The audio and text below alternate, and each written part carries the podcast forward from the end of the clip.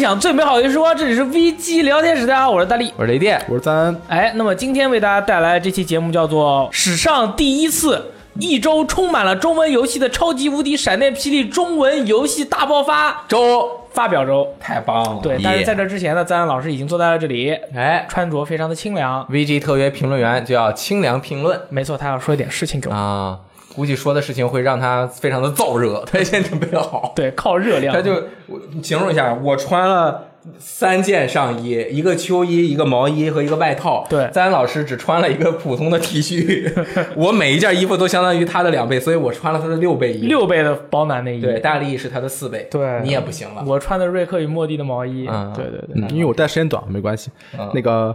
我二零一九年已经过去了一月份的大半大大半了啊，已经过去哎呦十几天了，快二十天了啊！我想给大家分享一个我的新年决心、啊、，New 哎 Year Resolution 啊，新为什么年决 心你。怎么也开始说啊英对语对了？啊显示我们这个国际化嘛，对啊国际化国际化 international 国际化啊对，international。这个我前前段时间看了我的 B 站的年度报告，哦呃，它显示我二零一八年一年看了五千八百五十五个视频，有的人也就看五千八百分钟，你看五千八百五千八百五十五个视频，朋友们，也就是意味着我平均每天要看十六个视频，那作平均每天要看十六个视这频作。为我们视频组的工作人员，这有是有义必不要容辞的。嗯对，虽然我是视频组的一个工作人员，但是我并不是有意要看这么多的。啊如果我是有意要看这么多的话，我肯定看不了这么多。哎，真的，这要坚持下来还挺难的。对啊，如果我真的每天早上起来跟我自己说。咱你要今天要加油，你今天要在 B 站看十六个视频，如果看不了这么多视频，明天你就不能吃饭。那我早就已经减肥成功了，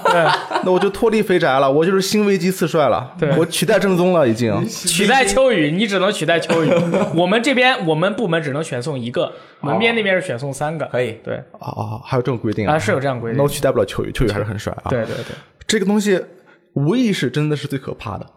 就是你不知不觉你就看了这么多，喜欢哇，真的是！我当时我的感受就是看到这个数字以后，我我跟蜘蛛侠第一次知道自己能爬墙一样，我我能我能办到这样的事情吗？啊，我我。我我有这么这样潜藏的能力吗？真的是我都不知道自己能看这么多视频，每天花这么多时间，我是想到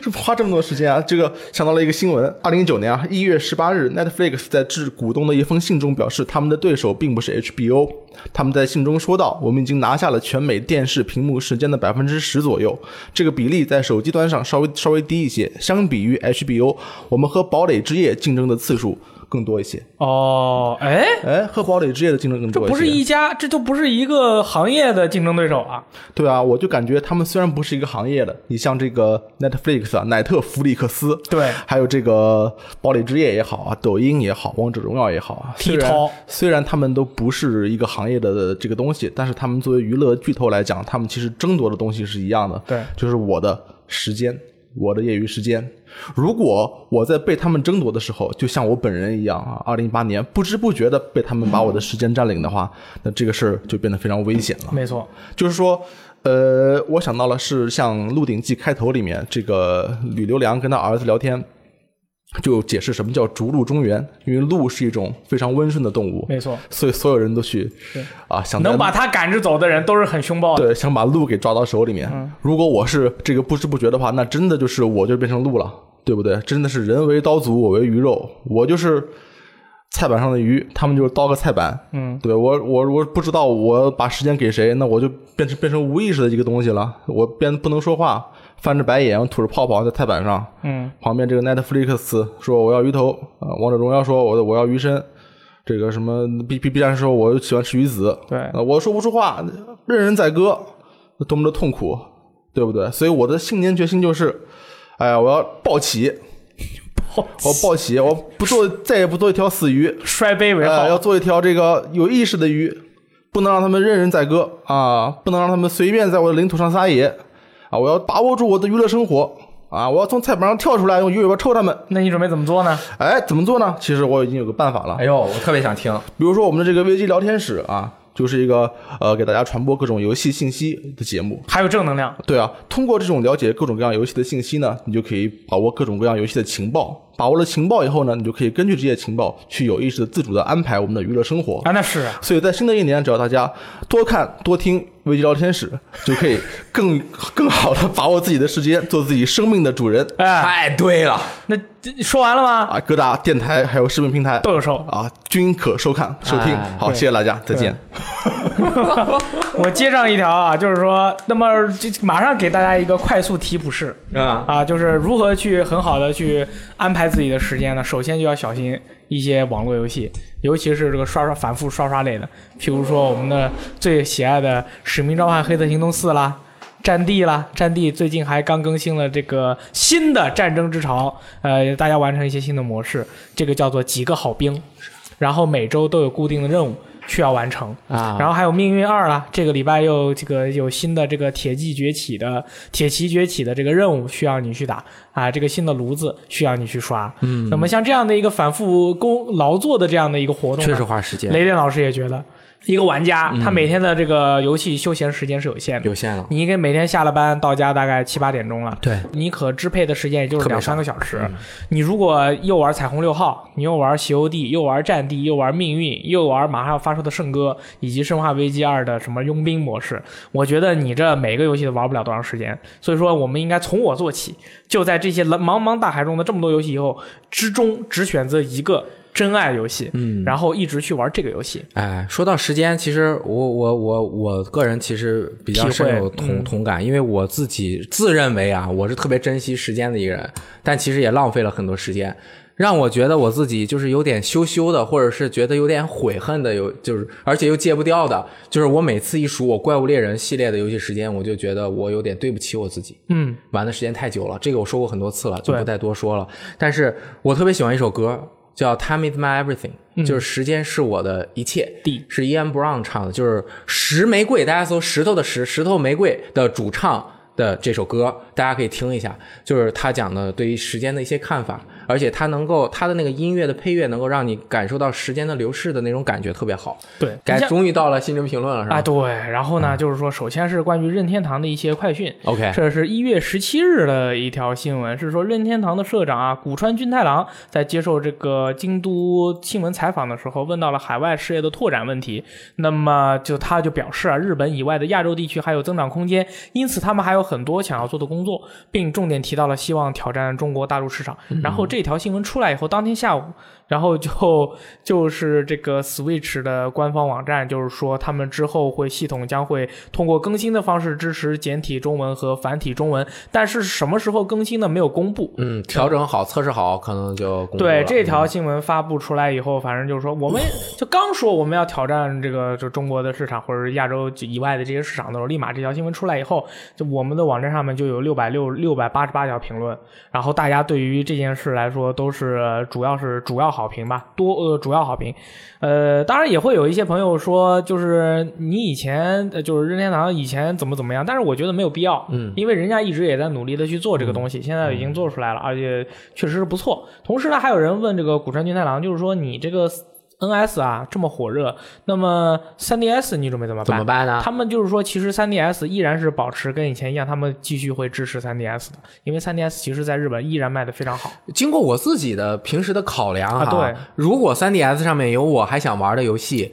它其实在便携和平时你打开游玩的这个便携容易程度上面比 NS 强很多。而且它的续航能力也够强。续航，因为就比如说我装兜里，我在排队的时候，我很难拿出一个 NS 玩一下。对，但是我 3DS 很容易就拿出来。对，，而嗯且其实对于这个日本的很多用户来说，可能 3DS 更倾向于像是一个玩具，玩具。它不是一个电子科技产品，嗯，那种感觉 对对对对所以说对买起来就是你买起来压力会比较小。对嗯对你爸爸妈妈看到你这个东西摆在那儿不会有什么感觉，但是你买一台很明显的游戏机，你爸爸妈妈说不定会有一些感觉。嗯，在日本的话，爸爸妈妈自己也有 了，所以说主要就是这样的一个利好消息，对于中国玩家来说，就是这首先是打响了这个礼拜快乐时光的第一炮。快乐中文周哎，快乐中文旋转爆炸闪电霹雳周周就是从来就是在这之前，咱们游戏时光的危机聊天室聊了这么多这个每周新闻啊，就只有这一周的中文游戏的公布是最多的，最多的就从来没有这么多过。当然，我以前就是。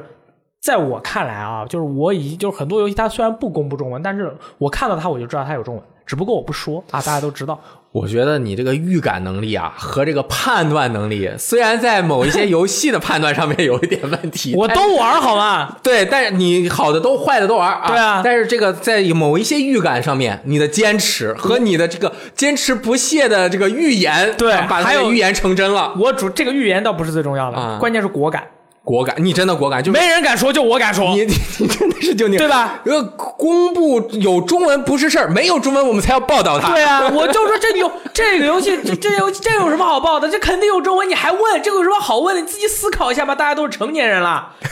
就这么果敢。果敢八方旅人的中文呢？的八方旅人的中文，呃，我们说下一个，好吧？对下一个中文的游戏，这个果敢堆了。对，下一个果敢就是 Xbox 最近又搞了个大事儿 OK 就是这个逆转裁判一二三的成步堂选集呢，在 Xbox 的线上商城上架了，哦但是它这个页商店页面显示，本作将会通在发售之后通过更新的方式追加简体和繁体中文字幕。嗯，那么这个重步堂选集呢，就是逆转裁判一二三嘛，一代加复苏的逆转二和三，然后这个是登录 PS、Xbox One 和 Switch 平台。那么 Xbox One 他说通过更新会追加中文，那这这还有人问呢，说那 PS 和 NS 有没有？你问我有没有？首先你就不应该问我这个问题，你应该问一问你自己卡普空的游戏从二零一七年之后哪一个没有中文？连《生化危机四》都出了中文，你说他过不过分？大神，你不要老拆我台。 我要让你清醒。偶尔有一些小概率事件，因为大神不好汉化，在他想做，他卡普空想出。在这个世界的嗯勾勾看不嗯拉有很多潜藏着的黑暗力量，你知道吧？ 这个游戏，这个大神这个游戏，对它它它确是实潜藏力量 确实 是。但是呢，我跟你们说啊，我敢保证，我向大家保证啊、啊就是 PS 和 NS 的这个菲尼克斯怀特，啊也就是这个逆转裁判、嗯这个成不堂选集，一定是有中文的。 OK 啊我同意。对你同意吧？我同意你看，你反正到时候你有问题，大家也不要来找我，我但找我也没有用。但是 PS 和 NS 是不是通过更新，嗯还需要再有可能有一点点可能是不通过更新，NS 是通过更新是吗？ ，X One 是通过更新。啊、我觉得应该是一样的，都也是是通过更新，啊就是先发售，然后再通过这个。啊关于卡普空说发售后以更新包形式追加的这一句事情啊，我有一个 tips 和一个之前的小小信息，大家可能会遗漏掉。对，然后这个大家知道了就会很开心。你们知不知道，卡普空去年年初推出了一款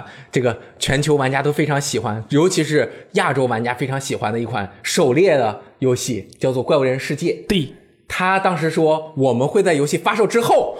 更新中文，嗯，然后他发售的第一时间就更新了中文，对啊，它是一个保守的说法。对啊，我们做完了，我们就马上更对新。，大家从这个哎开发商的角度，你去看它，其实它他们他都别说，你说发售的时候有中文，他是发售之前都得都都想有中文。啊啊还有一个月，如果他们进度快，没准就直接更新了。当天就更新了哎，它只是你可能是肯定是把它这个时间这个日期拉得越长哎越好，先留留留出余量来。对啊，然后你到时候再来个反向跳票，它更新的越早，它卖的越多呀。对啊它如果刚开始没日没中文，大家看过都忘了，都忘了亲热乎劲儿忘了。啊它后面出了中文，呃，我才买的话，就有的人他就忘了买了。它后面出的中文有一个好处啊唯一的一个好处啊就是在游呃游戏时光的这个叫做《新游乐坛》的节目里面，会说两次，它它可以被提两次 哎呦上个月提一次，下一次有了中文再被提一这是次。对于他们出中文的鼓励。啊，像我们那样的一档电视购物类节目，这样能出现两次的话，这销量就得翻两倍。那翻五倍，那翻五倍，对翻吧？ 10倍嗯就是说，为什么你们每个游戏，不管是好游戏、老游戏，你都能说的爆炸啊？那不是靠实力嘛，对吧？对，下一个游戏呢是这个凯瑟琳·弗鲁鲍迪，然后这个游戏呢是在台北电玩展的发布会上，就是世嘉正式宣布这个凯瑟琳·富巴迪将会推出中文版。那么它这个繁体中文版呢是只有 PS 四版 OK 然后是嗯在二零一九年春季公布。啊，春季发售，这个游戏就是在那个发售之前嘛，就是当时我们俩玩过试玩版以后，嗯我不是偷偷问你，我说这游戏有中文，你说没说，没说然后我当时我就看了一眼这个凯瑟琳这个这个感觉感觉嗯嗯 feeling 啊，一看完以后我就心里我就在想，估计是有中文。啊，只不过不知道什么时候会公布，嗯但是感觉就是日子好像近了，就是一般就是发售之前那么一个月，大概是进入他们这个宣传周期。嗯，你发现没？这类游戏全都是它中文什么的，它都一开始不说，都是到快发售了它才他说可能决定的晚，因为本地化这个工作有的时候会做的比较启动的比较晚，有快有慢吧，可啊，能有快有慢，嗯对那肯定有的项目刚开始就本地化就要都全盘想好。这游戏是二月十四号情人节发售，然后中文版是春季，嗯对但日本的春季一般都到快到我们这儿夏天了，对哦，也是啊，五六月，对五六月之前，它这个它这个游戏的话，我们也不知道它这个中文版是通，如果你买了日文版或者是英文版，它是通过这个更新的方式我觉得还是是单出，单出。世嘉一般是单出，嗯哦，对对对，是这样，对，没错，那应该就是到只有时候魔界是战记更新了，日英合版或者是中日英合版这样的分开来。嗯对那就是大家说等一下想买的朋友要等一下了。因为你要想玩中文的话，这反正也是个老游戏，对就算对更新的内容，你也没有必要那么急着去买，对等中文出了再买嘛。也行啊你像之他这个凯瑟琳，可能他就跟之前我们说的逆转裁判不太一样，不太一样逆转裁对判呀，你可以买来以后等更新嘛，啊，就对吧？？然后逆转裁判的话，而且我还很推荐大家玩一下这个逆转裁判的英文版，就是说菲 Objection 菲尼克斯怀特啊啊，有些人喜欢喊伊阿伊，但是也有一些人很喜欢喊喊那个嗯 objection，感觉很带感，而且他那个英文版好像听说还蛮有意思的，那个就风情会完全不一样。对，但是我其实当时觉得，这个凯瑟琳出中文的可能性不大。嗯，我这个预感就总是不对，嗯大家以后就和我的预感反着想，对啊你和我买游戏一起买。你心中要有一颗坚定的心，你知道吗？一定要出。对，你要心心念念去想，你就就心里去想这个游戏要出装。譬如说，我现在心里面想的最大一件事儿就是那个《暗黑破坏神二》赶紧出那个 HD HD 啊，对我现在就是感觉，我跟你说，真的是就是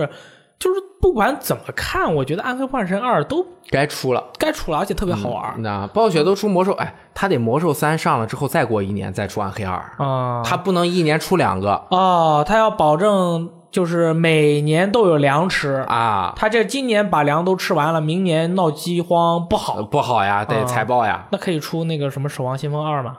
？Sorry，啊啊、更新就行了。对，啊说到这个个，《暗黑破坏神三》的话呢，在有一天早上，那个购买了《暗黑破坏神三：永恒之战》任意版本的朋友，呃早上一起来就是啊，你行啦，这个游戏更新中文啦。 Switch 版，嗯，对，这个游戏更新了以后呢，玩家要去专门它的那个商店里面，不管你是啊就是 Switch 版的，不管是日版还是英文版，你都可以去商店里面下载它那个语言包。嗯语言包大概是五点几个 G，嗯然后简体的好像是这样，对嗯它还是繁体的。然后你把它下载下来以后呢，就是游戏更新完了直接就可以使用。嗯，然后它的那些字体啊都是调过的。对啊，就是也还有中文配音。啊，有一个提示就是别点多了，因为它这个下载的，比如说你下了数字版，你本身游戏比如说几十 G，你下了这个包，如果你嘣儿点了一个德语。也下载下来了，你没有办法直接把德语的包完全删掉，你你不能只能把全都删掉。啊对，这就很要命了。对，所以你别点错了，就下一个繁体中文的语言包、语音包。呃，其实 NS 的暗黑三卖挺好的，我周围好几个人玩 OK，啊。嗯，我是当时买的那个，呃，先是买的国际服的版本，就是然后又买了这个这个国服的版本，然后又买了 PS 的版本，所以说 NS 的版我就没有买了，因为我现在已经是，呃，暗黑三我已经看穿它了，所以说这个游戏可能对于我来说就没有必要了。嗯，这是啥意思？看穿他了， 我的眼神如剑，我指出了两只手指。我以为你的意思是说。剑指二代不玩三代， 啊，对，其实不是这个意思啊，就是在这个游戏，就是说，如果没有玩过的朋友，那你在 NS 上玩，那你就爽到了。你跟你的朋友一起玩，那你就是完全爽到了。你要是跟你朋友一起玩硬核模式，你的朋友在跟你一起联机的时候死了，那就更加更加更加的爽到了。这游戏真的这个，但是我就是越玩这个游戏啊，我越想玩二代，我越玩这个游戏，我越想玩二代。所以说，而且这个二嘛，反正也是呼之欲出的感觉。总之，大概就是这样了吧。 嗯，嗯，可以。然后我们很喜欢的一个恐怖游戏系列，对，这个 Devotion，也就是这个返校的开发商的新作《还愿》的发售日确定了，是在一九年的二月十五日正月十五在 Steam 上发售。然后讲的是八零年代的这个台湾的一些故事。嗯那么这个游戏我就不具体介绍了，因为我们已经在啊、将会在二零一九年二月一日更新的《新游乐坛新游乐坛之超级新游乐坛之新游漫谈》节目中，哎哎，我进行了这个大肆的这个介绍推广哎啊介绍，因为我作为游戏时光唯一的一个民俗学爱好者，我也帮助我们宿舍的有些朋友解决了一些这个。呃，睡觉睡觉睡不着啦，这 个你这说完更睡不着，吓死了。哎，你不知道吗？嗯我是村长有一一开始搬到我们的那个宿舍的时候，嗯然后村长在他那个房间睡觉嘛，他睡到那个床以后，他晚上做梦，嗯，就梦到有人就是对他说：“这是我的床。”啊，村长当时就遇到了这样的一个情况，然后村长就很害怕，他就问我说：“德里德里怎么办？What are we gonna do？” 然后哦，他应该说日语啊。然后他我就跟他说啊，没事的，这个很正常，就是你睡的这个位置可能就影响了一些之前在装修期间，或者是这个房子长期没有人住的时候，会有一些好朋友啊在这里这个。这个我能不能不听你说这临时些、的啊？居住你跟观众朋友们 说吧。对，然后呢，我就跟村长说，你搞点这个这个铁器啊，就放到你那个枕头底下。你怎么一脸痴呆？我害怕你把铁器放到那个枕头底下，你就没事儿。然后村长啊！。然后就我们家就只有一件铁器，就是我那菜刀。我说你还是不要把我菜刀放你枕头底下了。然后我找了半天，找了把我的那个瑞士军刀，我说这也行。他说这也行啊，必须得是剪刀哎。我说不是这样的，其实这个东西也是有它的这个科学道理的。是什么意思呢？我告诉你说啊，是这样的，为什么要把铁器放在枕头底下呢？是因为人的这个波波纹啊，还有跟这个神秘物件的波纹啊，当两个波纹的这个频道相通的时候，它们才能相见。那么，所以说，在你醒着的时候，你的这个频段跟它是完全搭不上的。只有你在半梦半醒之间的时候呢，你们俩的波纹才能搭到一起去。这个时候呢，在枕头底下放一个铁器，铁器是有磁场的，它就会影响你们俩之间的这个波纹的吻合度。这样的话呢，你就不会遇到这些事情了好看我的苦无，对，就是这种。我去，我真的很害怕这你些，怕这个干嘛？这是科学。所有我就特别怕。对因然为后我这个人还是，而且我挺单纯的，你知道吗？哦你说了我就信了。你是正经人吗？你就你就这个是就是一些生活小常识。你像村长的那个床位啊，我我反正秋雨也不听咱们的新闻电台，我说两句啊。秋雨的那个床位就是村长的那个床位，那个正对着他们那个卧室的那个门，他们那个卧室的门呢，又正对着我们房间的大门，就是我们住的那个路那个房间的那个大门。所以说呢，这就是这个床，相当于就是他那个床就正对着我们住的那个大门。那这样的话呢，就叫冲煞啊，就比较危险。所以说，不过也没有关系，他的那个床底下偷偷的塞了一些铁器，这些问题都不存在。哎，怎么样？太吓人了！就那天我我听你介绍这游戏，我就特别害怕。嗯，是吗？我就是我是害怕，对，这个是科 学。我我就是因为我不能治其有无，啊你知道对对吗？对我自己有一个信念，就是我不能治其有无。包括比如说，如就算我不信佛，我到了那个呃寺庙里面，我也并你也不。敢不敬，我对我要如果进去了，我一定就是毕恭毕，我也不会进去跪拜，但是我会远远的，我特别的，我明白你我的特别的意思崇敬他们，我明白你的对意，思然后但是我就是我不想知道这些事儿，我知道你、啊你的这个想法其实是这样的，就是说，呃，你不知道它存不存在啊但是呢，如果你对它不敬，它有可能就存在了。啊，对啊，我不能对他不敬，但是如果你对它尊敬，啊你百分之百遇不到它。对啊，我就不会因为倒，我不会倒霉嘛。哎，大多数的人贯彻雷电老师的这个嗯哎挺解我决觉得方这样案可以啊就没有问题。但我听你讲那，我真的很害怕。我再跟你说一个这我 个，我再跟你说一个关于还愿的故事真的吧很害怕没有，我对，是我本人的啊。这个今天这个民俗故事大风口我去接杯水去啊。 哎你不要我你坐下去接杯水，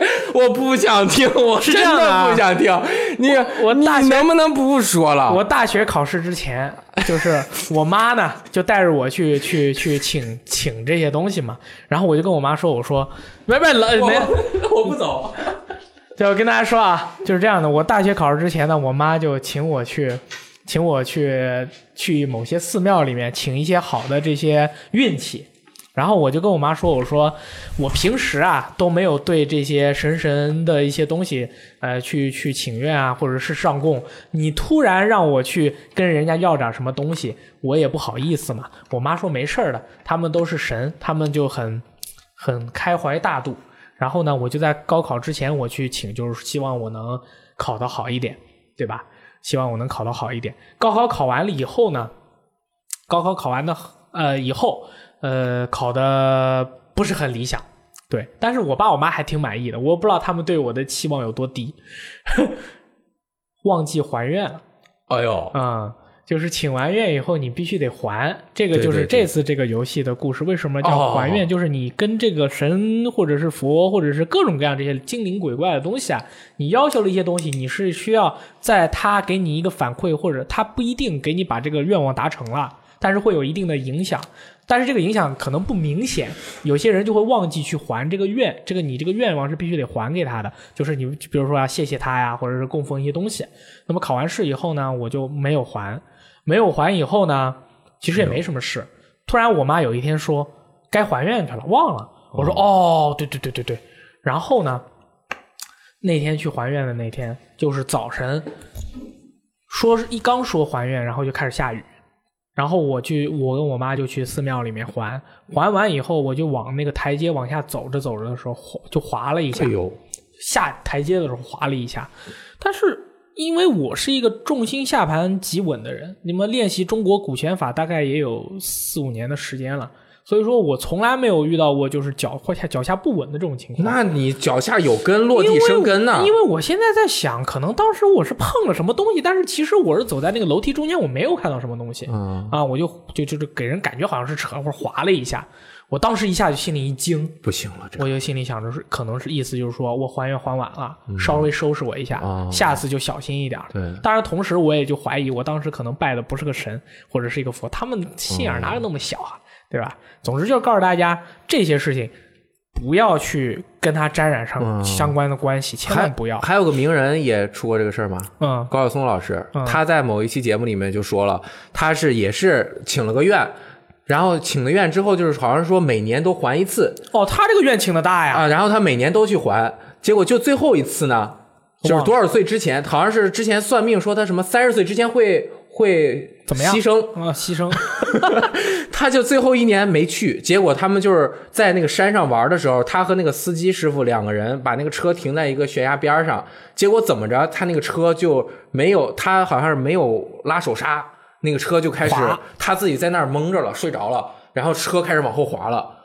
吓死人了。然后他边上的他好像下，呃他就坐后座还是什么，反正就是他边上那个师傅赶紧过去把那一脚踩住了，然后说就差几几厘米，那车就掉下去了嗯，太吓人了。啊，就是差一点，然后他赶紧去还愿了。对对对，告诉大家，其实告诉大家的东西不是说你要记得去还愿，而是告诉大家轻易就不要去请这个愿，嗯你要通过自己的努力，自己的努力、哎自己的奋斗、努力的工作、努力的学习、努力的帮助你周围的所有人，努力的去对大家好，这样才能够得到你最好要的东西，而不是说通过这些方式对对奇奇怪怪。那么、这一我们次还有鬼故事吗？没了。那我可以摘了。对，然后那么这一次呢，在还愿的故事中呢，这个主角他们一家人遇到底遇到了什么事情，然后怎么怎么样，我也都是在这个信游乐坛的信游漫谈节目里面进行了一番就是呃表述，大家到时候可以去期待去听一下，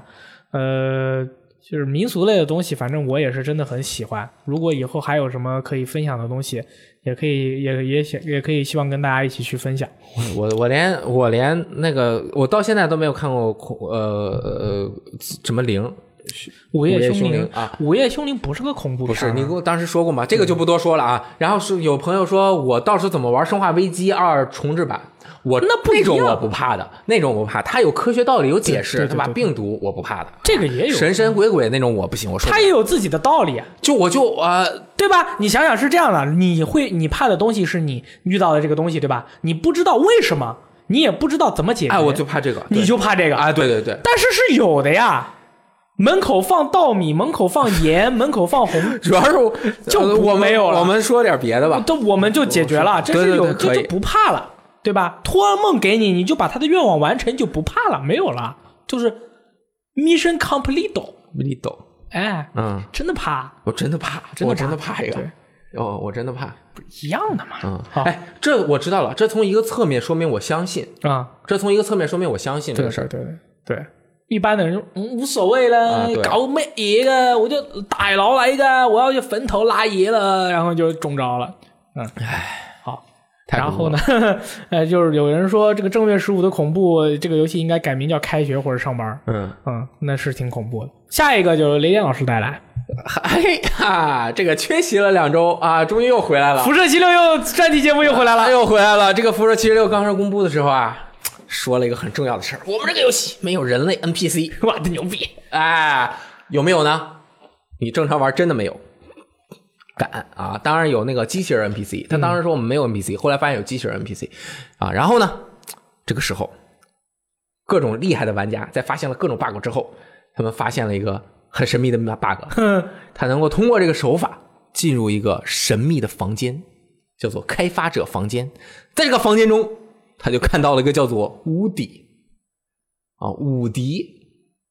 玩具总动员里这不是无比吗？啊，五比，sorry，眼睛 不好使，叫做五比的一个 NPC， 不是辐射七六不是个网游吗它？是个网游。他不是说里面没人吗？他说没人，那怎么就有人类 NPC 了 呢？不知道。啊然后这个开发者房间是什么呢？是什么呢就是很多游戏都有，就是他在制作这个游戏的时候啊，他会做一个里面放着很多道具的一个空间，这个空间就相当于作弊室。啊，啊。比如说，如果给你举个例子，就是你进了《生化危机》异次元箱，然后并且你那箱子有这个游戏所有的东西哦，明白了，啊，你进去，它这个就是有一个空间，那里它把面有角色都是这样的，啊，然后他把所有的那个道具啊，全都摆摆开，这样子你可以看到道具的一些形状啊，等等的，也有一些在箱子里，一般都会有。大家玩过那个毕设的很多游戏的时候，都都知道都这个游都可戏以中进都去都有这个房间。但是呢，辐射七十六它作为一个网游。啊，它也有这个房间，很多人通过这个就进去了。进去之后呢，它那房间特别的大啊，包括一排一排的一排动力装甲啊，各种箱子，箱子里是分门别类，从按照那个字母顺序排列的。比如这箱子里全是素材，这个箱子里全是武器，这箱子里全是护甲，这就还全是护甲的箱子，它一定叫做 all armor 什么什么什么箱子。然后还有很多大架子，架子上面就有摆的各种武器，嗯还有可能未来会更新的一些武器。啊，都做好了放进去啊了。就是反正就是摆摆在这儿各种火箭筒，那哎，有没有氪金的东西？挺好，看的，跟你氪说金。的东西放的。哎，它从那里面就能够调取到这个很多相关的 DLC 里面才能够你需要购买啊才能够拿到的嗯东西。当然，它这个进去就是是一种呃很奇怪的手段，我们也不知道是什么手段。很多人发现了，有人把这个传到网上去了，然后这个就立即被封杀了。而且大家都知道，国外的网络环境他们是不能在公共环境下呃这个大肆的说游戏的 bug 的，它这个其实是有违背一些，它会可能会触犯一些法规，或者说我是这个东西的知识产权所有者，我啊，能你够私自去研究别人的代码也是不好啊，的对，我是能够让你这个东西删除的，我可能不能追究你的责任，但是我可以删除你的这个东西。但是，然后比如说，呃，这个他进去之后就可以看到特别特别的多的东西，其实还挺好看的，就是那动力装甲摆一排啊，各种型号的，呃，就有这个 NPC，他不能跟他对话，但是能打他，一打他就跑。 一打他就跑，你怎么的也知道啊，啊？我我有看视频啊，啊，你看到了？啊，对对对对对，对，他就满街是跑，那然后说明他基本的 AI 是有的，他是有 AI 的啊，他啊，有可能是复制 的复制的。对辐射四里的 AI 了，对对吧复？制然后，反正我是这样觉得。首先，它作为一个网游，它应该把这一部分代码删掉，对，也不费什么 事儿。不费什么事儿。你自己在你呃自己的一个包里面，你爱怎么弄怎么弄，你都放到上面去了。你这东西泄露了，你这怪谁？嗯，是吧？然后他还把所有这个进入这个房间的人都给封了，哦，是吗？。对，就给封了。那他怎么知道是谁进了这个房间？他通过 YouTube 看的啊，但是也有可能就是，比如说你这个账号进入了他的这个。访开发者房间，访问履历他他之类的和服务器有这个交互，他也能够认出。但是我不确定啊，反正发这个 YouTube 视频的人肯定被封了，那肯定但是单独进去过的人可能没有被封啊，因为你没有传播嘛，你就不小心进去，你凭什么删我、封我，对不对？啊，但是如果你发现了，并且把他这个 bug 公之于众，其实你这个绝对是违反了他一般网游不都有一堆那个什么条例嘛？你违反了他这个，他封你是他有说不过正常去的对对对对，你不小心进去，他可能没有办法封你啊。但是怎么说呢？我就觉得这个说明他们游戏开发的这个团队啊，在打包上面有问题。当时那个一个 bug 一个修升级补丁要把整个包全下一遍，就说明他们打包有问题，嗯技没术有有问打包，题。啊不存在打包的，没有打包的。这是第一点，第二点，他们还是在用完全的单机游戏开发的模式在对做一个网游，说明开发网游的经验太少没错。啊，这个也是很很很严重的一个问题哎，那但是也预示着辐射七六的未来是光明的呀。啊。你可能在未来的更新中就会加入人类的 NPC 啊。呃，有可能，对啊，那你不就开喜笑颜开，乐欢颜吗？嗯，没用的。它构架的时候没有加进去，它后面再补，它只能从核心外往外给你盖一块，盖一块，就像嗯抹抹布一样往上盖。它核心是不能改不了嗯太多啊一的。盖的话，说不定又有新的 bug。哎，我知道他为什 么，我知道他为什么不能删这个房间了，删了会有 bug。哦，有可能。对啊，他嗯可能是删了会有 bug，、要不然他怎么把这种东西放在这种网上，放在他的这个代码里面呢？嗯，对反正我已经有一个月没有关注辐射七十六了，对，那对不起，又把你带回来了。啊你现在心情怎么样？我还是挺 开心的，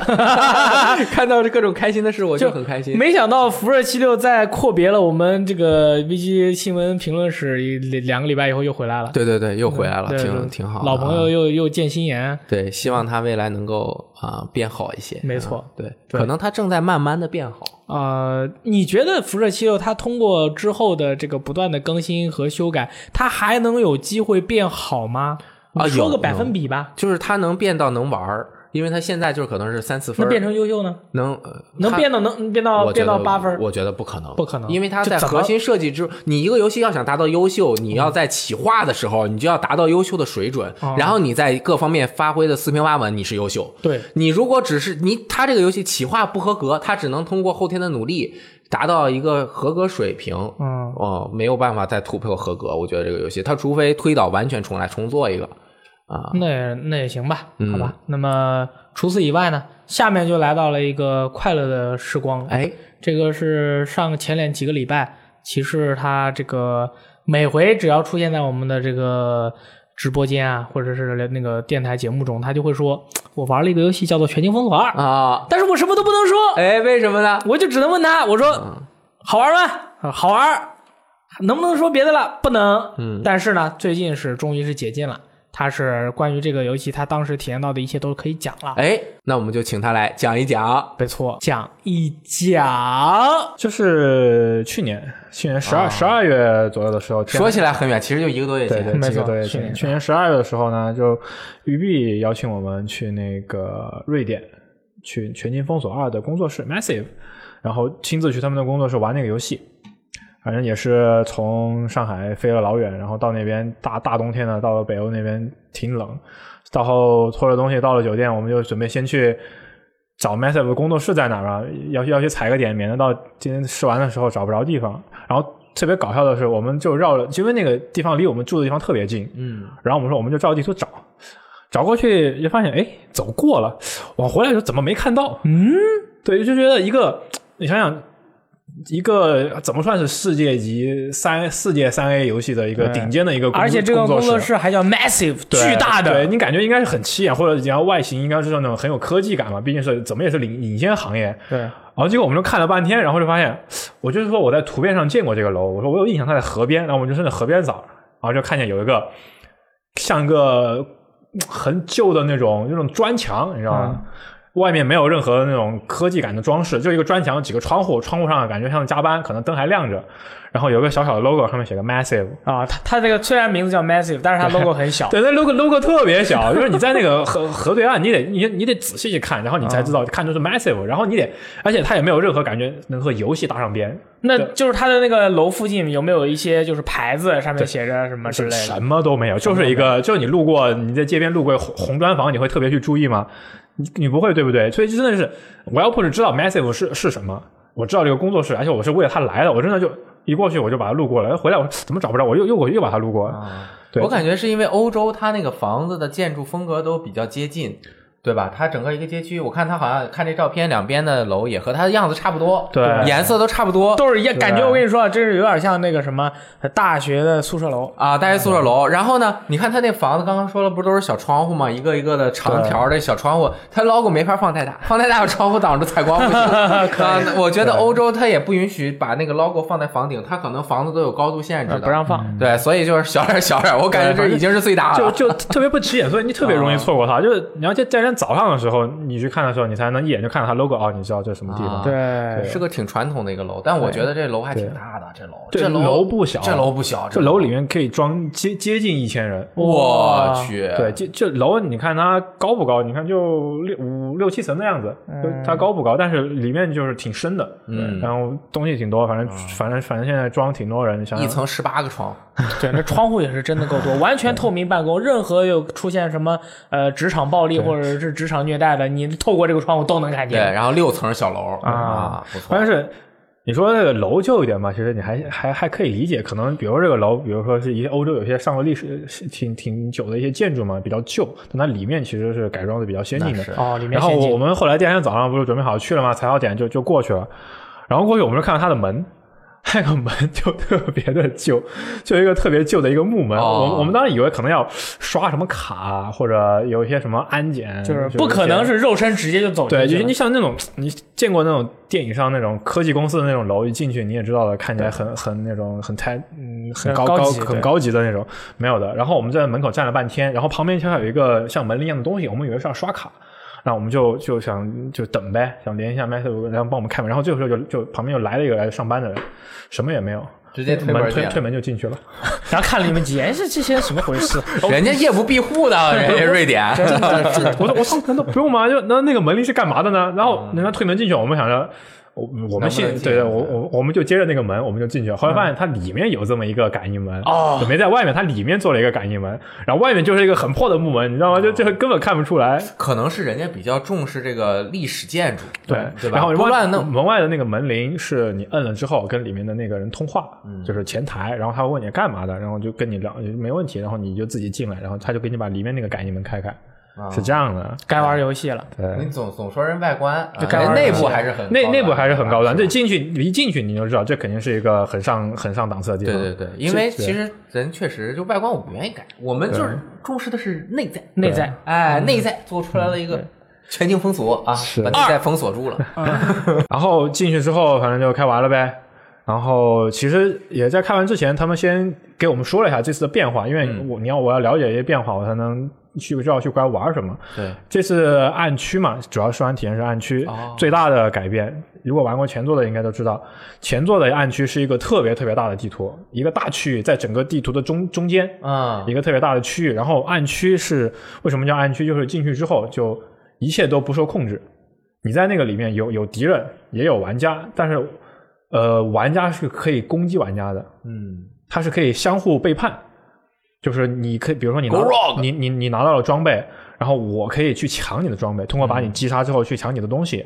然后，而且 Go 就是那个叫 Go Rogue 系统，就叛变系统。叛变之后呢，我还可以拿到嗯 那就是二五仔系统。嗯对对， 阿尔五载系统拿到更好的装备，那就是这样，系统机制大概就是这样的。然后这次它最大的一个改变是，它把一从前的一个大型的暗区划分成了三个暗区，变成了三个，然后每一个的面积只有原来的三分之一这么大，啊，那是真的划分成了三个对，区，就明变白得了。变得特别特别小。小的好处就是，你还嗯、大力以前玩过，你知道暗区它有一些就是那种什么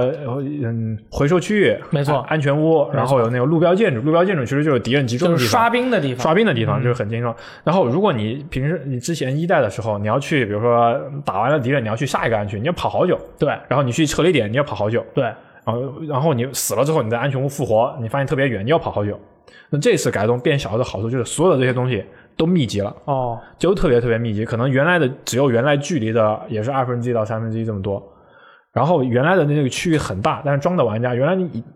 嗯这么大一个区域，其实就二十四个人，哦，很大很大的一片区就域，不太好碰到。对，其实有时候进去之后，你发现，如果你等级低了之后，你在低级的暗区，你根本找不着人。他大在家这头，对在在那头，我根嗯根本碰不见。进去转一圈，你发现我想找找个人抢东西的，根本就没地方抢。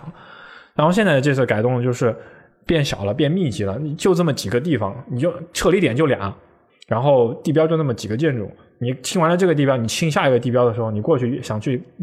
那个地方看一眼，你就可能会遇到人。嗯然后人数是从之前的二十四个人降到十二个人。哦哎呀不然就太挤了。，哦对，它人数变少了，但是总的来说，单位面积里面你能遇到的玩呃玩家的存在数量是更高了，而且因为事件的那些点，那些你需要去的那些任务点更密集了，而且也更少了，你就更有可能的去遇到和其他玩家去交错。哦，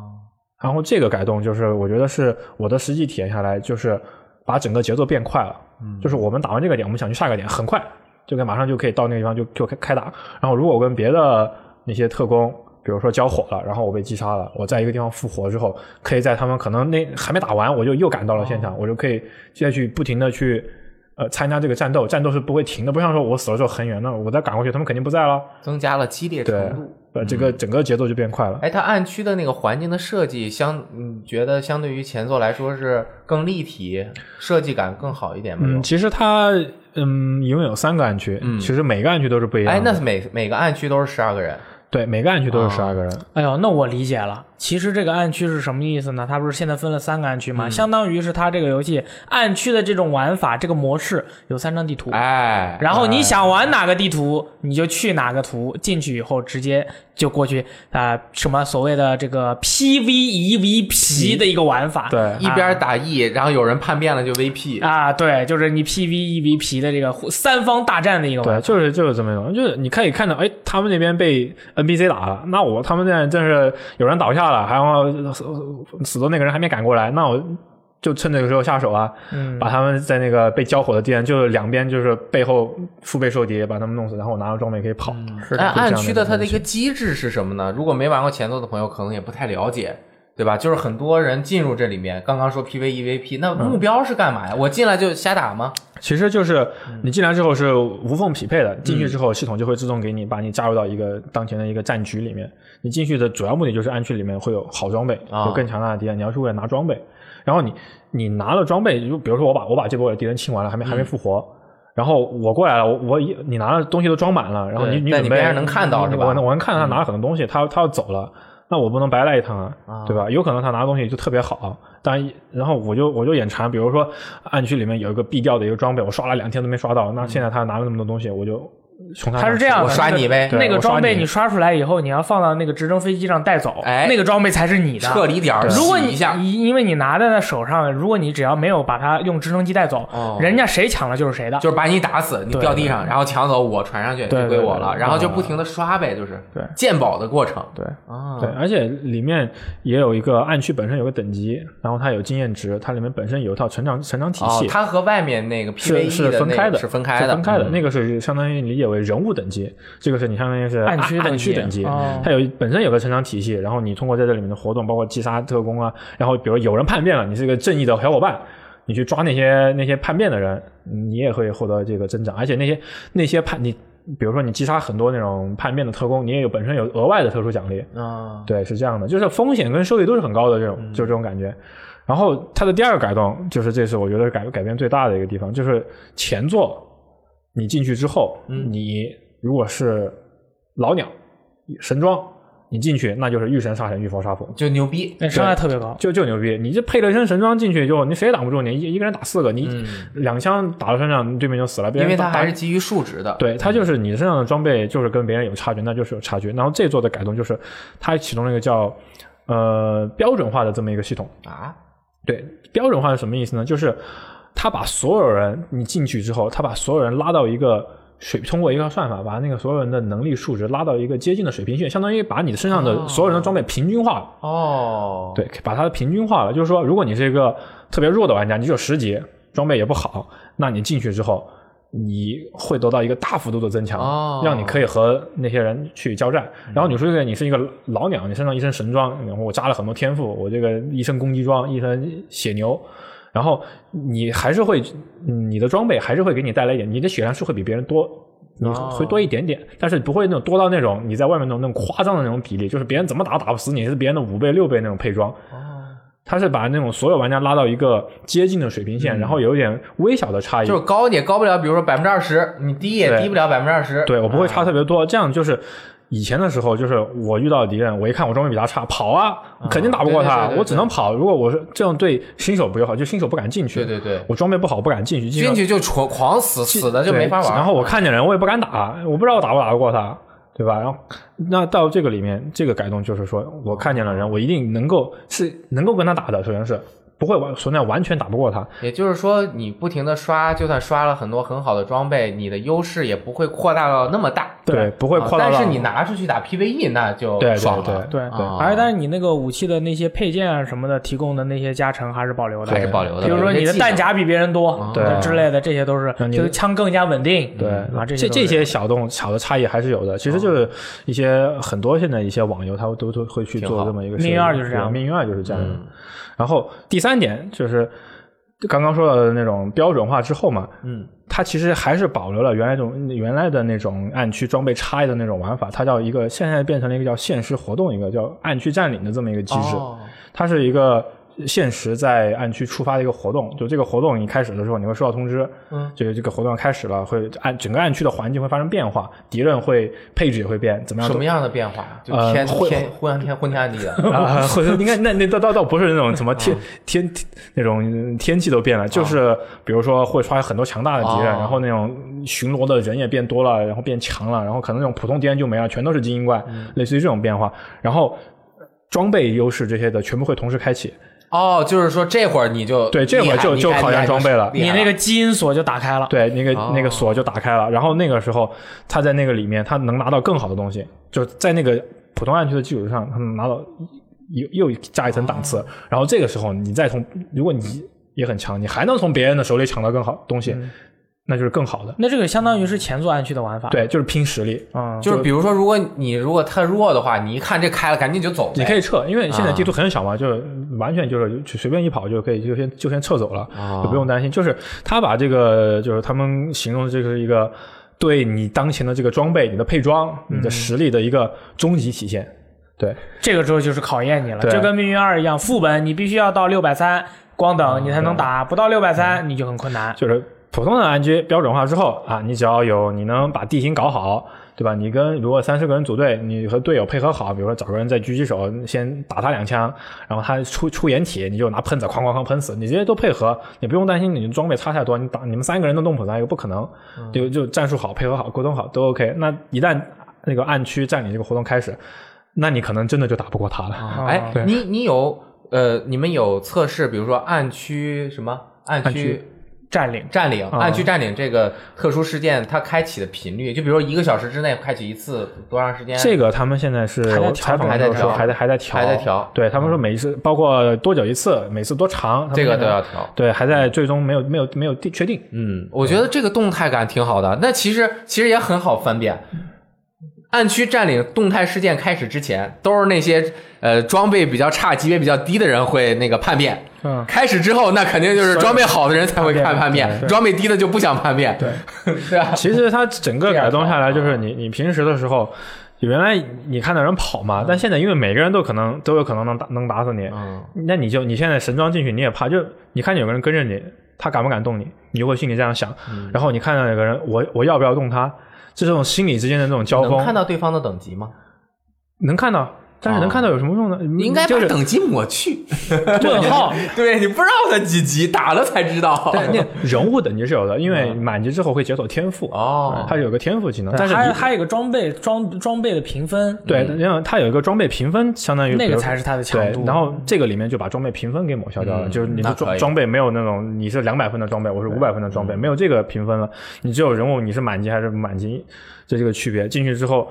所以就你不用再担心那种打不过的情况。咱们就从那从现在看来的话，其实是它吸取了一代所有的这些问题，对并且在二代就是加入了这种新的方式。其实它加入的这个解决方案，其实是很多网络游戏比较常用的一个解决方案，对并不是一个它独独有的一对个它解解决方的案问题就是新老就是那种新玩家和老玩家之间的那种鸿沟啊对以前就是大鸿沟，你越不过去，人家刷两百个小时，你二十个小时怎么跟人家打？嗯，现在他就解决了这个问题，让可以让以前的这个中间的更新带不用不会跨的那么大，可以融合在一起。那无论如何，我觉得暗区和 PVE 之间衔接的这个玩法是全境封锁在这边尝试，一直都是比较激进的，比较有特色比。较有对，特点比较有特色。嗯暗区就是一直全金风有最对呃大的特色，大而家而且我我发现一个问题啊，我我记不太清，一代好像基本上是晚上，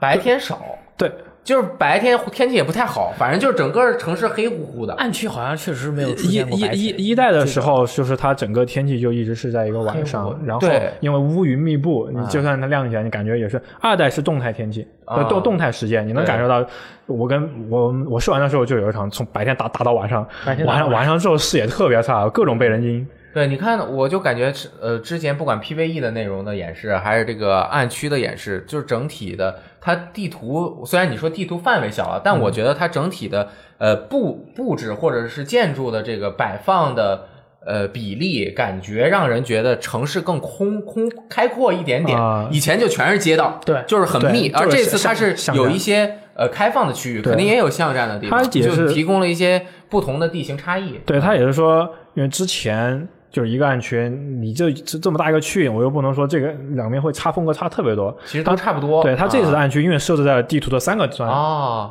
就是呃南面、东面和西面三个端，就是可以有完全不同的环境了，三嗯个区。然后有一面区域就是呃，我试完的我试完了两个区域，东面的那个就视野特别宽阔，嗯哦嗯就像很多广场那种样的，或者那种政府大楼，然后也不是美国那种政府大楼，也不是特别也不是特别高，嗯很矮的那种，一眼望过去很空旷。然后南面的那个暗区呢？南面的暗区最大的一个特点就是有很多高低地形差，就是那哦种属于那种你要跳下去的那种，然后大概有四最大的呢有四五级的那种，嗯那种地形差，你就很容易被上面的人伏击，或者你也可以在上面的人上面的时候伏击别人。这种地形差，就是两边的这个这种差别就挺多的。然后西面的暗区，他说会有很多巷道，就像之前提到的暗区，巷道、捷径、小路，但是那个暗区这次没有体验到。哦，嗯，我估计按照他这个做法的话，之后还会加什么地下啊这种各种各样的暗区，嗯就是通过这种更新的方式去加更多的地图，让大家有更多的玩法。对，但是我比较担心暗区肯定是你主动进入嘛，对啊，就是大家最后就是进的，比如有一个就大家不太喜欢嗯，啊，不会的。不会的我如果是我是他们的运营的话，非常简单啊不喜欢每一每一个不同的暗区有独占的装备。啊，对这你必你我你这个这把霰弹枪只在这个暗区出，啊你去不去打？可以可以，对吧对，初代的时候就是有很多装备就是只有暗区掉，所以才会有很多玩家想去进去，但是发现就打不过，进去就就出不来就了就你就就就很尴尬。所以这次他就就很好的平衡了这个问题。我觉得这个改动的话，我个人的感觉是挺好的，挺好的一个对对改进。而且他还还有一点，刚刚一个小点没提，就是之前有很多玩家抱怨，就是说一代的时候他们老是被人堵门。就是我哦从那对个对门口对一对出来，他们就在那蹲尸，在门口把你杀了，你得出来捡你装备，对不对？我就不停的杀你，然后攒那个等级之类的东西。然后这代它解决这个问题，就是它怎么解决在每个区门口放了自动自动塔，就那哦个机机枪塔。嗯一旦有那种那种敌人，这哪怕是 NPC 的，或者是派面特工过来，就嗯就就不管是谁，谁站在门口就就会被揍。对，只要是他判断你是有恶意的，你你你，他无法就哦避免被堵门的这种情对况对，。因为你复活正好复活在暗区的那个小黑屋里面。对，哦所以它就是吸取了很多初代就是大家很诟病的一些问题，一些白没做好的地方，把这些东西都改进了之后，哦然后把这个，所以就有了这次暗区新的这个变化。嗯那我感觉没有玩过一代玩，直接玩二代的可以朋友了赚到了。赚到啊，了，真的赚到真的了！赚到 了我们当时玩一代的，你看经常遇到的什么，呃，你死，呃，我我们俩联机的时候，我倒了嗯，你说你没倒嗯，你没倒，大力你没倒，我说我倒了，然后那我说，然后你说啊你倒了，那我来救你，救起来以后，我说我倒了，但是然后那个哎那意思其就是不实停倒其实说我已经把你捡起来，不，它不同步，哦，就是我我在我的画面看我已经倒了，哦啊我在骑士的画面看我还没倒，因因为他把我救起来以后，我这边又站起来了，但是又变成倒了那。是全境封锁初代刚上的时候，网络太火爆了服务器问题有一点，确实后面好像就好一对些，了。然后这嗯回二代的话，我觉得应该这些问题应该不存在了。嗯网对希望不络存在了嗯他们也也提到了，专门专门说了，说我们这次网络改改进了，对他们重新把整个客户端的这个环境重新写了，然啊后代码都写了然后初代的时候是没想到，确实是没有想到嗯那么一波涌进那么多人。这次服务器的数量现在是动态的，嗯就是他们会根据访问玩家的数量动态的平衡那个服务器哦人多人服务器了开得靠服务多对运载就就更高一点嗯，投入进来，这样可以他们毕竟他们有成本开销嘛，这种东嗯西就很好的平衡。然后还有反作弊系统，之前也提到了，嗯当然反作弊系统呢 PC 版确实对这个比较难，诸神之战对嘛，作弊这个问题，就是一直都是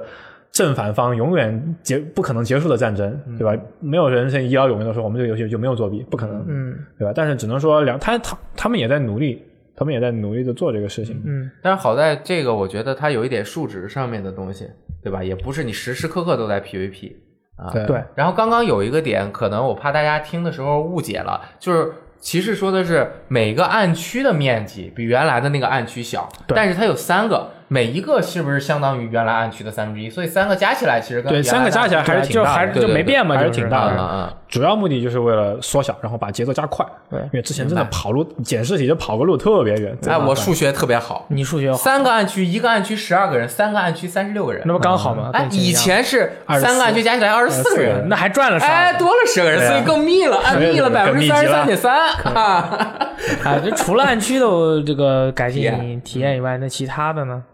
嗯，然后就试完了他这次的 PVP 模式，嗯啊，PVP 还有单独的 PVP，对，啊它有单独的 PVP，就是那种传统 PVP 匹配进去，然后它是最多八个人，嗯然后四 v 四对战、模式呢，主要是有两个，呃，通俗一点说，一个叫团队死斗， OK 啊一个就是强劫，啊，嗯就对占吧占领征对服啊，嗯占占领征服，对，怎么各种说法，但是机制大家的这个应该很明白。嗯，团队死斗嘛，就是两边只有十六次复活机会，谁先把对方的复活机会给扣完打完，啊那就赢了。十六命，对，然后它的这次应该是有三张地图，首批首发会提供三张地图，三场暗区的地图， 有有三张地图。然后玩下来的感觉就是，你比起很多那种射击游戏，你就比枪法嘛，很多就是一个人就一一局二十杀、三十杀，轻轻松松，对吧？那这个游戏里面，我枪法其实不是那么重要，就是不是会占很大比例，或者说很看重一个人的枪法，他枪法不好，他完全没法玩。嗯、呃，全军封锁的这个 PVP 模式更考验的是配合，哦还有战术，因为它全军封锁的掩体系统，你玩过的人都知道对，它掩体系统它的掩体是很强的，然后通过掩体，然后因为你在你在又是个四 v 四冲突的时候，一般就是大家都是呃在一起冲突，就你抬不头打两对枪埋你下去了。对，你通过那种掩体之间的走位，然后去配合，比起你个人实力特别强，拿把枪出去，你很有可能就被人在高处一把狙击枪就就就就干掉了这种情哦况。那雷电老师很喜欢玩这样的游戏，啊那是你想，象一下，数据不就跟 XCOM 一样吗？就是对对对，你，走掩体走过去，然后切别人的，然后 flank 从旁边偷袭别对人。对对对，我就是你打去打这个游戏，一定要一定要沟通。我觉得这个真的是比比一些完全靠个人硬实力能你能打赢所有人的那种就射击游戏比起 COD 啊、来战地啊、命运啊对这种命运啊都是这种而且这里面就是，如果对战的时候，它击杀的时间快嘛，就是说 COD 的话，可能击杀人它击杀平均时时间就不快，不快，对，就是你站那儿，我打你，我得打个零点七秒、一两秒吧。一两秒呢，那人还真是很硬啊。对，你像那个战地的话，平均 TDK 是零点六秒，然后 COD 的话是零点四秒，啊就是说，COD 节奏最 快，就是对对，节奏最快的，然后就不可会能出对现那种照面你就还不知道发生什么，嘟嘟嘟哦对就死就了就死了对对对对。它这个节奏就是你，所以就感觉很多，如果你 PVP 那种高高强度、快节奏、飞天遁地嗯，那种 PVP 你玩不了，那我觉得这个 PVP 对其实你可以比较试试慢，战术对型比较慢呃，它有战数术值型嘛的，它嗯是一个哦对 PVP 的这个里面它是有装备差异的，嗯，哦，是有等级优势对的。这个 PVP 里面是有等级的，？但是它有没有一个模式是抹消等级差异的这个对战模式啊 。暗区，暗区冲突开始之前的暗 区暗区冲突开始叫暗区占领，嗯，因为这个游戏它本身 PVE 也很大头嘛，它就是你要对不停的 farm 装备的，嗯，其实你从它嗯的那个内容给供给比例，你也看到，其实它主要的比例还是它它的那 个对对对，它好像还是不并没有，还是强调这个对战，还是强调暗区。暗区、嗯暗区和它那个呃大地图的那个开放世界的那个玩法。对对对对对，它只是 PVP 提供一个玩家一种一种选择，一种更多的一种娱乐方，但是后面也会不断更新嗯的，这个是、这个是肯定的。后续它会说会有新的模式、新的地图都会不断加进来，包括前作大家很喜欢的一个叫生存嗯生存、生存模式，这首发没有，但是后面这些都会免费提供，就是嗯首发没有，嗯对，首发没有。这些《全军封锁二》的第一年所有内容全都是免费的，嗯，哦，第一年的第一年所有内容全都是免费的，所有更新。 ，OK，对，这个你就玩，你可以放心。比如说嗯第一年买买买了机票，发现后面都是不想玩，亏了。你第一年如果你都是免费的，你买了之后，你可以后面的东西一直玩。你不喜欢玩的话，你至少你不会亏。可以。嗯而且我觉得《全境封锁二》有一个很大的一个竞争优势，嗯，就是它的武器是，我觉得育碧应该是买了授权了。哦，它的很多武器都是一些大家耳熟能详的一些轻兵、骑兵、枪种，所以说什么 Victor 啊这些轻轻重重的这些东西，大家都是比较耳熟能详的一些武器，嗯不像什么，比如说我们的这个。这个使使命召唤系列，哦尤其是最近的《使命召唤：黑色行动四飞了》，天了，对，那那的武器都是一些他自己原创的嘛，那就感觉就是没什么意思了，没没有以前那个劲儿。你比如说，说，你就想玩一个就是轻兵器射击游戏，你想你就想用 MP 五，就想用 P 九零，就必就是想用这些 AK，怎么办？那可能这个游戏的话，它就可以让你爽一下。嗯，这次主机还是三十帧，对，然后但是 Xbox 叉是应该是四 K 分辨率，分辨率高一些对，PS 分辨 Pro 还是分辨30率高一些也是三十帧，也是然后30 PC 六十帧的体验还是其实更好一点。那肯定啊的，射击游戏肯定是 帧数越高越好。对啊，，但是对 PC 的话，你就要考虑到这个诸神之战的这个问题了。啊对这个东西，我觉得这个问题很严重，他们是想要解决，我理解，或嗯者说他们肯定是任何人都想要解决，但是这个问题是解决不了，对一定会诸神之战的对啊。所以说大家就可以来玩主机版呀，嗯主机版就没有这个问题。我感觉这次反正它整体的美术设定感觉比前一座要更丰富、更细致、色更彩好也一点，更然后对细节更丰富。因为之前设定在冬天，对，然后又是那种天灰蒙蒙的，所以你对感整个感觉就黑，然后就很冷。它这次因为七个月之后嘛，就相当于到春春夏的那种时候了，然后又放到了一个更开阔的一个对地方。地形差异特别大，对各个区域对，嗯，感觉挺好的，啊嗯，就是这个喜喜欢买的朋友，就是也别急着预购，到时候到游戏发售还有个一两天的时候，你看看啊你你就去买啊，或者怎么样就行对。，这个说不定会有贝塔测试嘛，哦好可以可以等等看。可以，嗯，那就是这个体验报告，感谢骑士从瑞典和我们连嗯线进行的 报告。 他他是他是一个 holo 是吧？ 呃，在在去了一个头顶月了，出来玩的了这个开心啊，憋了一个月了，对呃啊。如果大家想看看看更详细的呢，我们网站上也有。啊哎，到我们 vgtime.com 或者下载游戏时光 APP，对就可以看看详细的文字版里，里面还有这个 Massive 工作室他们的工作的一些环境和照片儿，挺好看的啊。小小的游览了一圈，对对对，挺好。那么这下面就是我们那个喜闻乐见的一个读编往来环节节了，总是会阅读一些这个留言非常危险的朋友。对对对，哎，然后首先这个礼拜的这个第一位朋友，哎，叫做夏家，我我一眼第一眼看成了沙家，啊吓我一跳。看到标题的私房啊，这个回复的是我们 VG 私聊室的那个每个人的年度游戏。对对，私聊会儿啊，看到标题的私房，想到一个话题，每个玩家应该都有只属于自己的一个或几个私房游戏，就像私房菜一样经典啊，历久弥新。其实大家可以不局限于二零一八出品的游戏，而是聊一聊到了二零一九年，你依旧会愿意向朋友安利，很愿意拿出来玩的这些私房游戏。我的私房游戏就是《忍龙二》，十年时光，它还是我个人感受手感最好的啊，动作最畅快的游戏。每次有朋友来家里玩，还是会打开上忍十一章一起感受快乐。十一张，我呃听不出来哪里快乐， 顺带一提，叉 One 叉忍龙二爆爆对爆啊，这个确实，这个私私房游戏确实就是在你硬盘上永久都是放在那儿，一想到就拿出来打两局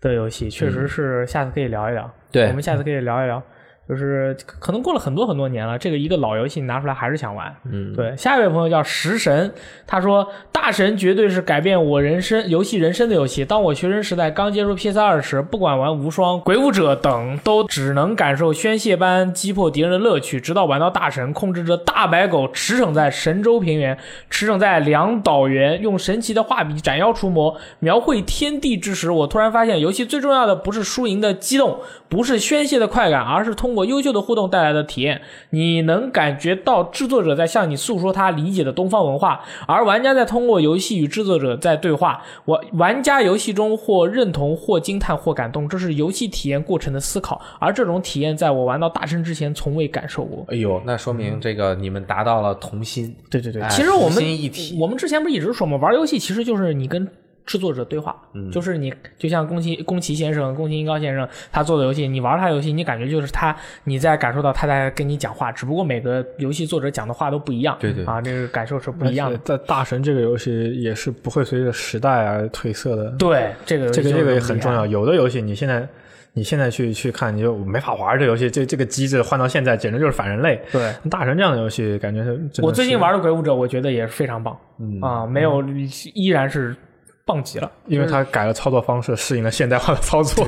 可以绕背了。就是你想一 想，如果你当时玩一个游戏，你觉得这游戏特别踏实，啊没有什么特别的不适感，对那可能你过了一段时间，很久之后你再玩，可能比如它某些技术落后了。但它踏踏实实的那个东西还是在的。但是如果有一些游戏你现在玩着，你就觉得，哎，这怎么这儿就有点不合理，那儿也有点不合理。但是我觉得还还还可可以嗯我能玩下去。但是那你以后再玩这，你就觉得我操，怎么都是这样？对，《鬼武者》死了以后，直接回到标题画面啊我！但是靠也也挺硬核的，对硬核硬核啊！下一个叫黑修师，他说个人的二零一八年度游戏是《战神》，谢谢你，名字念对了啊。全新的战斗系统易于上手，又不乏紧张刺激，强大的画面表现力和拳拳到肉的扎实手感，让游戏的动作性超出了历代前作。在这款全面革新的作品中，奎爷不再是那个干天干地、心狠手辣的斯巴达光头，而是一个悲伤的丈夫，一个木讷的父亲，在完成妻子遗愿的过程中，讲述了各种身份、受各种背景和个性。和个性影响的亲情，或明或暗的展现了多对父子、母子、兄弟的哦，情还真是的情感故事，有欣慰，有扼腕，也有叹息，非常期待续作的公布。感哎，是这样的，说的很到位啊。嗯那最后一个骑士可以给我们念一下最后最后这位朋友很惨啊，我们就让骑士给你做游戏的 LPC。 LPC LPC 去了一家强制九九六的公司啊，哇解释一996下是啥意思啊就是每天早上九点上到晚上早点，九早九到晚九，每周六天，对，每周六天啊，一天十二小时，每周上六天班，七十二这小就时所谓工的作日，九九六。但是发的钱也会多。扫地，的是吗？ 干这个呃，那个很多公司，尤其是在冲刺一些业绩或者是在上升期的时候，它就是这样的要求，嗯那嗯还因为挺厉害你整个公司就需要更快速的动嘛。现在服务行业这么多，对对对吧？嗯啊，去呃去了一家强制九九六的公司，设想是在工作日午饭后和晚饭后玩一会儿，周末一天休息可以出去逛逛，找一个咖啡厅坐下来喝杯咖啡玩一会儿。这是那段时间我唯一想到的幸福时刻。每天吃完饭回到公司，嘈杂的公司，坐下看一会儿宝可梦无印动画，可以说非常开心了，做梦都期待去皮去衣发布。可是发售的时候正赶上被裁员，游戏到手时候也没啥心情体验了。二零一八年经历两次工作的变动，一是公司倒闭， 二是公司裁员， 并没有什么心理准备，原计划也被打断，所以在去皮去衣发售的时候一下茫然了，草草的通了游戏。去皮去衣本来会是我今年年度游戏，那应该这么说。其实去去去吧，皮卡丘，去吧，可啊伊伊布布，就是你的年度游戏。对，因为你别的也没玩 儿因为你根本就你九九六，你哪有时间玩游戏？嗯你就这，你今年也就玩了这个游戏了啊，对吧？当然遇到了非常悲惨的事情，公司倒闭嗯和裁员，这个也是我们大家所有人不想看到的事情。对对 What a sad story！对 sad story。但是呢，你最起码你还玩了这样的一个游戏，它这个游戏就是你的年度游戏，挺好的你喜欢它，它你看啊，在这个什么。呃，休息的一天的时候和这个午饭以后、晚饭以后，给你带来了心理的慰藉，对吧？真好。这种东西并不是说你有些人，我跟你说，想要想要找到一些心理的慰藉也是非常困难嗯的。如果你能找到它，而且对它它对你有一些积极的含义嘛，吃了这么多苦，来一点点的甜，这个甜也是非常的对甘。年度游甘戏甜不一定非得那游戏就是 什么惊天地泣鬼爆炸对惊天地泣鬼神，世要受世人认可，对然后不需要什么别人前无古人后无来者，那可能就是这个很特别的时间啊，陪在他跟你两个人就产生了那种感情感情对吧？嗯对可能那个别人的都不喜欢那游戏对吧？但但这就是我年度游戏。这位朋友他这个是一个游戏公司，嗯嗯，那个为什么这是九九六的公司？我又把游戏两个字儿删掉了。啊，因为他是做游戏的 LPC 嘛。对对，他是做游啊戏的，对，这是其实就是一个游戏公司。那你啊那你说出来还有什么删掉的意义吗？哎，没什么，我就是我就念完以后感觉就没有那么的悲悲啊惨，反而觉得这位朋友其实他把这个事儿说出来了，他他就是嗯说明能正面面对这个对事情。他是一个比较积极向上的一个朋友，积极向上，你知道吧？咱们经常说嘛，对吧？嗯啊，只要你这个事儿你能说出来，说明你已经啊看透、看看看开了，已经看开了过去没了问题了，已经过去了。加油！好，大家都加油，努力奋斗那我们下半段 VG 私聊会这个年度私房编辑、私房游戏嗯的是在下周二更新，对啊，大家可以到时收听。那么这就是这周的新闻评论，我们下周再见吧，拜。再见，拜拜。